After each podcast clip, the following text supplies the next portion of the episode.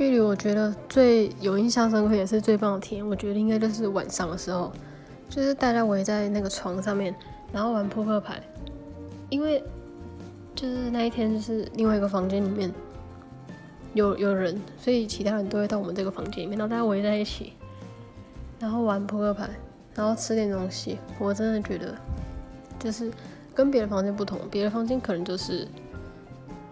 很无聊吧，我不知道做什么，但是他们我他们这个房间就是在玩，